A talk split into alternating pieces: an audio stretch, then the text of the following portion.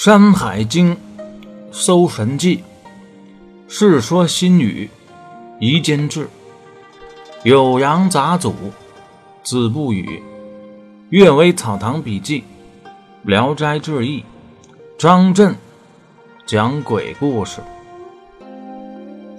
这些都是什么呢？是我们中国人爱听故事、爱讲故事的证据。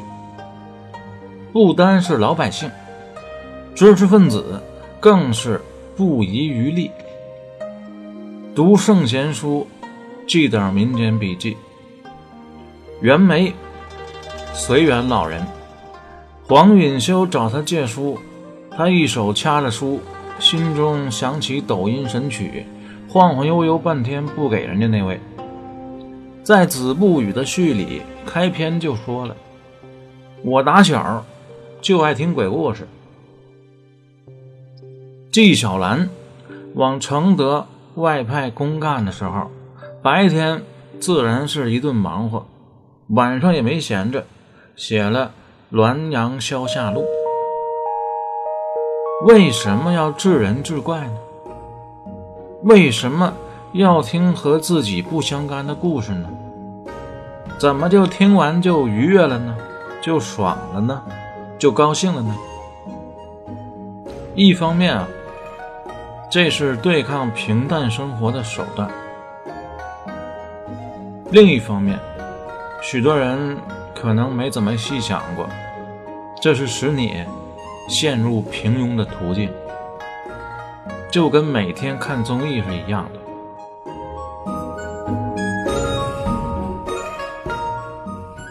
上回我们说，包公的坎坷生活正式开始了。包公的大哥叫包山，二哥叫包海。按这个逻辑啊，包公应该叫包天才对，不应该叫三黑。这一天呢，大哥包山刚回家。就看媳妇儿啊，在屋里哭。一问是因为啥呢？媳妇说：“三黑要玩完呢，我心里不好受，只怕现在啊，已经被国家一级保护动物给密起了。”包山忙问呢：“什么国家一级保护动物啊？大熊猫吗？”大嫂差点没气乐了，说：“大你个头的熊猫，是华南虎啊！”然后连比划带做鬼脸巨龙咆哮啊，嗷呜嗷呜。这话怎么说的呢？原来是这样，还得说啊，二嫂特别的聪明伶俐，从小啊，奥数什么的那都难不倒她，而且有远见。上初中的时候啊，就对法律。有浓厚的兴趣，常与人曰：“掌握规则，利用规则，大善。”三黑一出生，二嫂子心里就咯噔一下，立刻想到了遗产继承的问题。原本是啊，二一分，五五开的买卖，现在哈，平地起惊雷，老婆婆怀孕，瞬间。多出来一个遗产继承人，改三一三十一了。最关键的是什么呢？这老三可是新生力量，不出意外的话，肯定比家里这些人活的时间都长。旧社会结婚早啊，代际之间啊，差不了多少岁。虽说老公公、老婆婆这么叫着，可是俗话说得好啊。三十不浪，四十浪，五十正在浪头上。那家里条件好，古代饮食环境又那么健康，那么绿色，最后啊，谁先走谁后走还不一定呢。万一说自己这辈人出了点什么状况，那来的晚的可就全赶上了。这买卖这么算啊就亏大了。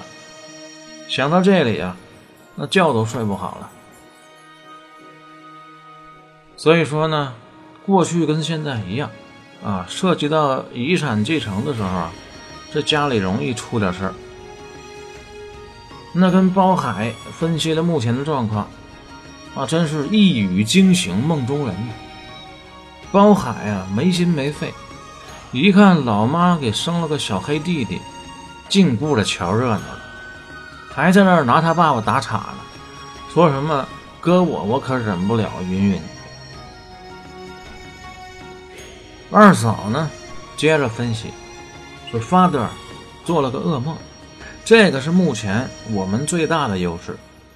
我听人说啊，妖怪进家门，早晚要死人，不如跟爸爸反映反映，看能不能啊拿出个解决方案。”这包海呢，去跟包怀说的时候更搞笑，直接说绿脸红发的这位形象。就是房后地里西瓜成精了，准备抽冷子用西瓜籽打我们呢。这么说，包怀当然是不信，说你就别在家里呀搞这些封建迷信了。包海啊，当时就怒了，说我这是照顾您面子，不能说的那么直白。要是真给你讲科学，有那不好听的，只怕您承受不住呢。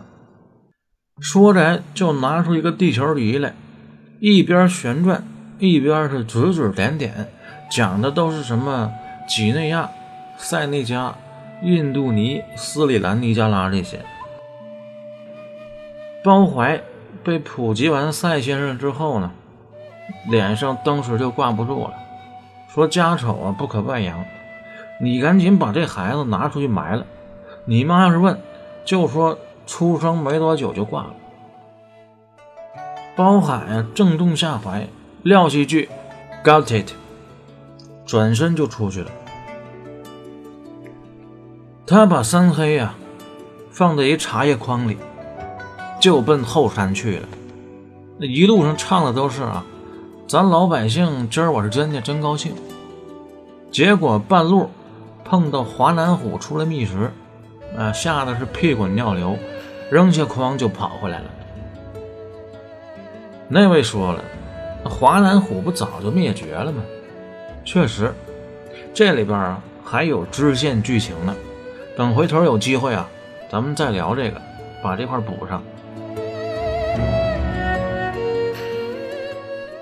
包海跑回家，直接就跪洗衣板上了，说：“媳妇儿，我对不起你，茶叶筐丢了。”他媳妇儿说：“跟巨额遗产相比，那筐算个屁呀！